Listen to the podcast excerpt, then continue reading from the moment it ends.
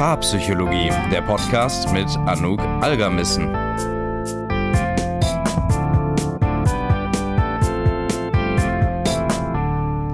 Hallo und herzlich willkommen zu einer neuen Paarpsychologie-Podcast-Folge. Ich freue mich, dass du mit dabei bist für das heutige QA. Ihr habt mir auf Instagram ein paar Fragen gestellt rund um das Thema Beziehungen. Ähm, es geht um Ghosting, es geht um Selbstliebe, um Trennungen und das Gespräch, wenn es einen Kinderwunsch gibt und noch ein paar andere interessante Fragen. Und das werden wir uns heute zusammen anschauen. Frage 1. Ich wurde von einem potenziellen Partner in der Dating-Phase geghostet. Das hat mich sehr verletzt und ich weiß jetzt nicht, wie ich damit umgehen soll. Hast du irgendwelche Tipps? Zunächst einmal ist das vollkommen in Ordnung, wenn du merkst, dass dich das belastet oder wenn dich das zum Beispiel auch verletzt hat. Ghosting ist für viele Menschen eine sehr verletzende Erfahrung, wenn jemand einfach den Kontakt abbricht, ähm, man nicht mehr an die Person rankommt, ohne dass man weiß, wieso, ähm, und man jetzt damit konfrontiert ist, einfach mit diesem Nicht-Vorhandensein, mit diesem Nicht-Antworten umgehen zu müssen. Das heißt, wenn du jetzt gerade das Gefühl hast, dass du das mit dir rumträgst und das was mit dir macht, erstmal nochmal hier der Hinweis, es ist ganz normal, dass ein das bedrückt. Jetzt ist aber natürlich wichtig, okay, wie kann ich denn mental damit umgehen? Was soll ich jetzt mit der Situation machen? Worauf wir hier nämlich achten müssen, ist, dass wir beim Ghosting nicht anfangen, Schlüsse über uns selbst abzuleiten. Also zum Beispiel, ah, okay, ich war nicht interessant genug und deshalb hat die Person nicht zurückgeschrieben oder ich bin dem Menschen einfach nicht wichtig gewesen. All das kann natürlich irgendwie damit reinspielen, aber wir müssen aufpassen, dass wir in dem Moment nicht Glaubenssätze über uns selbst erarbeiten, von denen wir gar nicht wissen, ob die überhaupt richtig oder ob die falsch sind. Denn Ghosting sagt erstmal viel mehr über die Person aus, die ghostet, als über mich. Und das ist ganz wichtig, diese Perspektive auch in dem Moment mal zu wechseln und sich vor Augen zu führen, okay, die Person, die ghostet, die kann den Kontakt nicht halten, die kann gerade nicht den Mut aufbringen, mir vielleicht auch zu sagen, dass es nicht passt, dass man keine gemeinsame Beziehung sieht, etc., ist also höchstwahrscheinlich mit einer ziemlich hohen Konfliktscheu irgendwie gerade konfrontiert. Viele Menschen ghosten, weil sie halt Angst haben vor dem Konflikt. Selbst wenn der Konflikt einfach nur ist, so, ah, okay, krass, du willst nicht weiter mich daten, das finde ich jetzt aber blöd. Und man dann irgendwie zum Beispiel so eine negative Stimmung hat. Das ist für manche Menschen schon so unangenehm, dass sie einfach gar nicht hingehen und diese Textnachricht schreiben. Das heißt, was da natürlich fehlt, ist eine Verantwortungsübernahme und auch ein gewisser Mut, in den Konflikt zu gehen und zu sagen, was mit einem passiert. Und das ist eine Fähigkeit, die halt nicht jeder hat. Eine Möglichkeit jetzt also mit diesem Ghosting umzugehen, ist sich klar zu machen, ah, okay, da ist also jemand, der diese Kompetenz nicht hat, auch in schwierigen Situationen weiter respektvoll und klar mit mir zu kommunizieren. Und wenn ich eine Partnerschaft haben möchte, wo Kommunikation ein hoher Wert ist, na, dann brauche ich so oder so jemanden, der das kann. Und dieser Mensch hat mir jetzt gerade gezeigt, dass er das entweder nicht kann oder die Person es nicht möchte. So oder so bedeutet das für mich, das ist nicht der Partner, die Partnerin, mit der ich eine Kommunikation aufbauen kann, die zu einer gesunden und stabilen langfristigen Beziehung führt.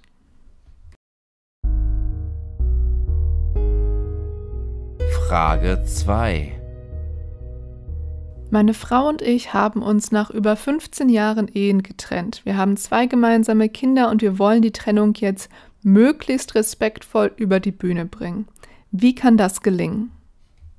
In meiner Praxis habe ich auch immer wieder Paare, die eine Trennungsberatung machen wollen, die also in einer ganz ähnlichen Situation sind und sagen, naja, wir hatten zum Beispiel eine lange oder eine wichtige Beziehung ähm, und wir möchten jetzt nicht, dass das im Schlechten, im Rosenkrieg vielleicht auseinandergeht. Da sind sicherlich Verletzungen passiert und wir wollen jetzt gucken, dass wir das Ganze vielleicht auch als Familie gut managen.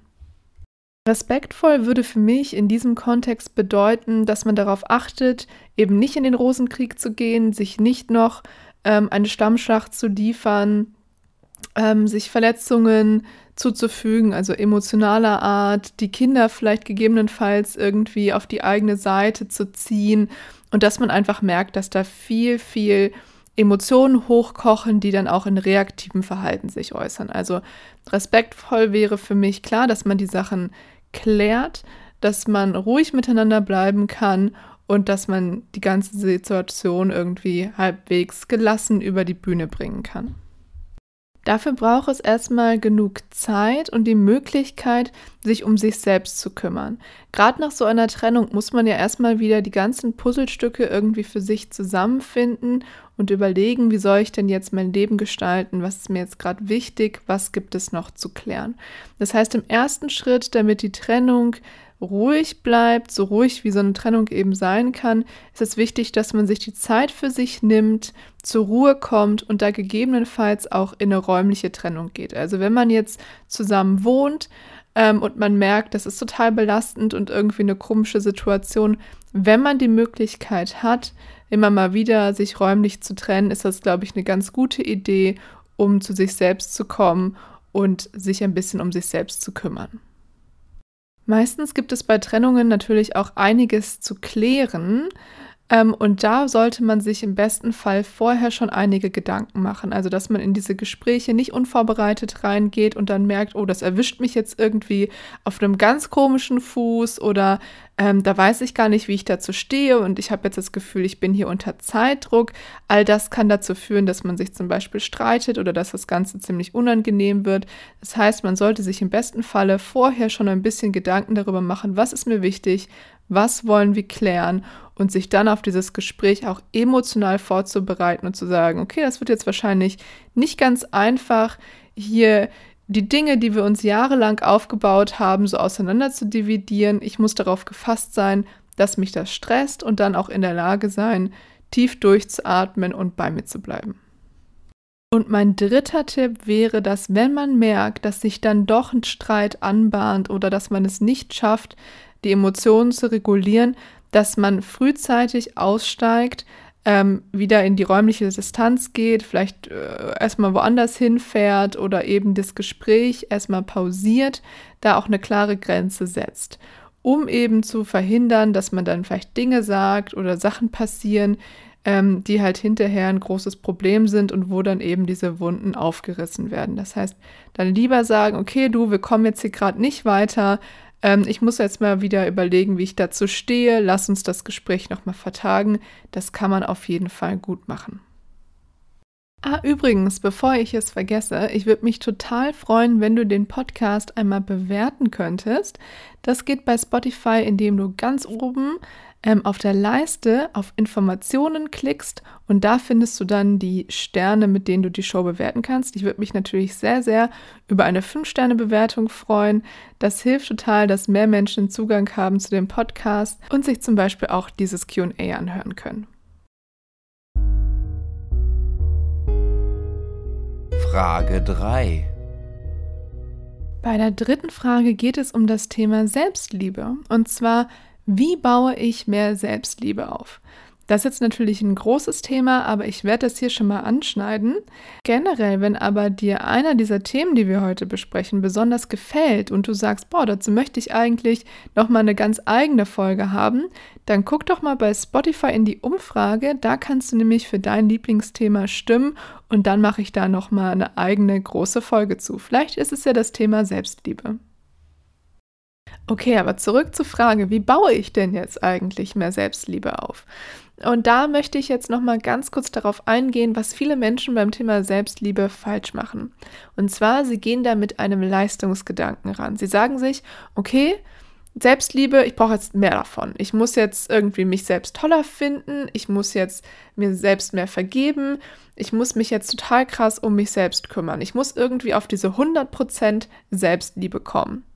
Und das würde ich ganz gerne mal hinterfragen. Ah, was soll das überhaupt bedeuten, sich komplett selbst zu lieben? Und wer legt das fest? Also das ist ja nichts, was man sagen kann, Selbstliebe sieht für jeden Menschen komplett gleich aus. Es ist ja manchmal auch ein recht schwammiges Konzept.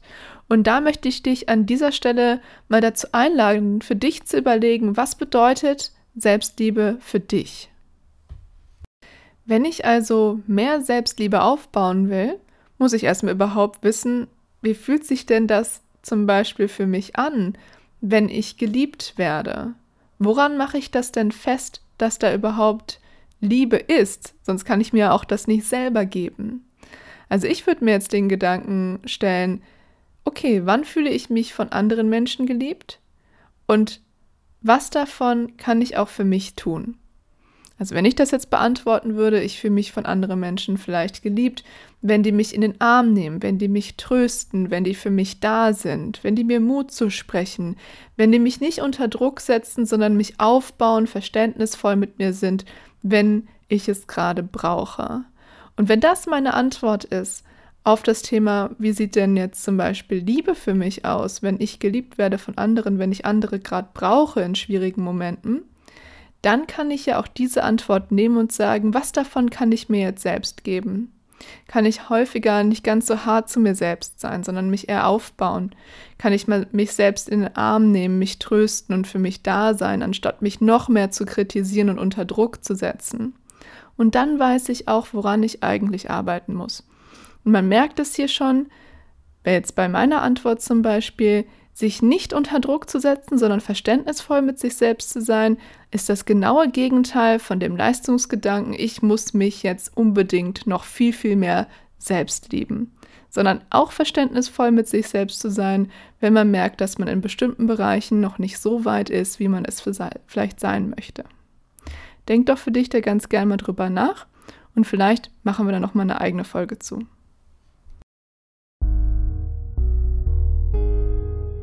Frage 4. Wie vermittle ich jemandem, dass es mit uns nichts wird? Die kurze Antwort ist klar und respektvoll. Also das Gegenteil von so ein bisschen der ersten Frage, wo man ghostet, also wo man einfach gar nichts sagt. Das ist weder klar noch respektvoll. Das ist einfach eine Nicht-Antwort, die jemanden eben sehr verletzen kann.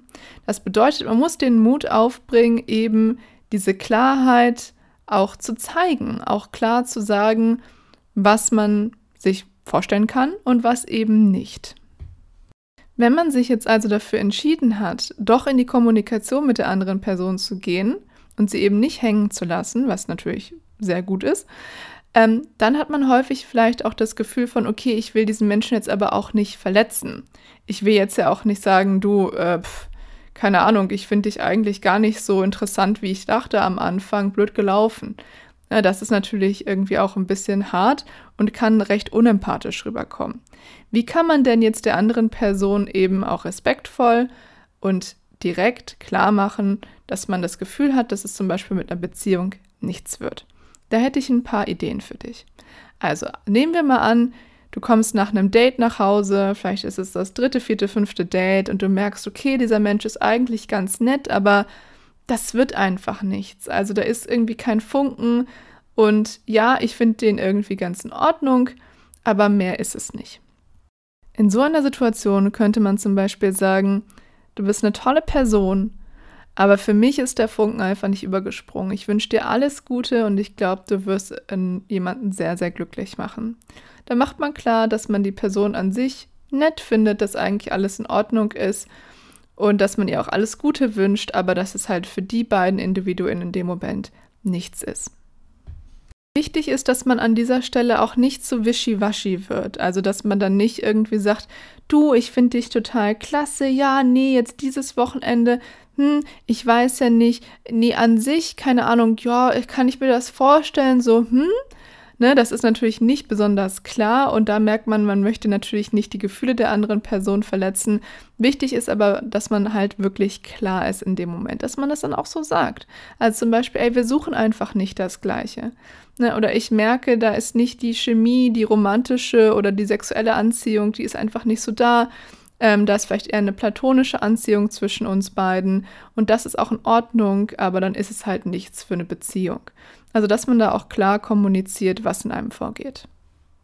Wenn du nicht weißt, wie du sowas formulieren sollst, dann würde ich dir raten, einmal ein paar Beispiele dir aufzuschreiben und dann die Perspektive zu wechseln.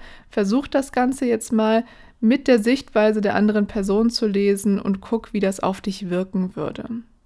Allerdings kann es sein, dass selbst wenn du sehr respektvoll und klar kommunizierst, dass man dann auch mal eine Breitseite oder irgendwie einen blöden Kommentar zurückbekommt. Denn es gibt natürlich manche Menschen, die mit Zurückweisungen, egal wie respektvoll sie passieren, nicht umgehen können. Darauf musst du natürlich nicht eingehen, du darfst da Grenzen setzen und kannst die Person im Zweifelsfalle natürlich auch blocken.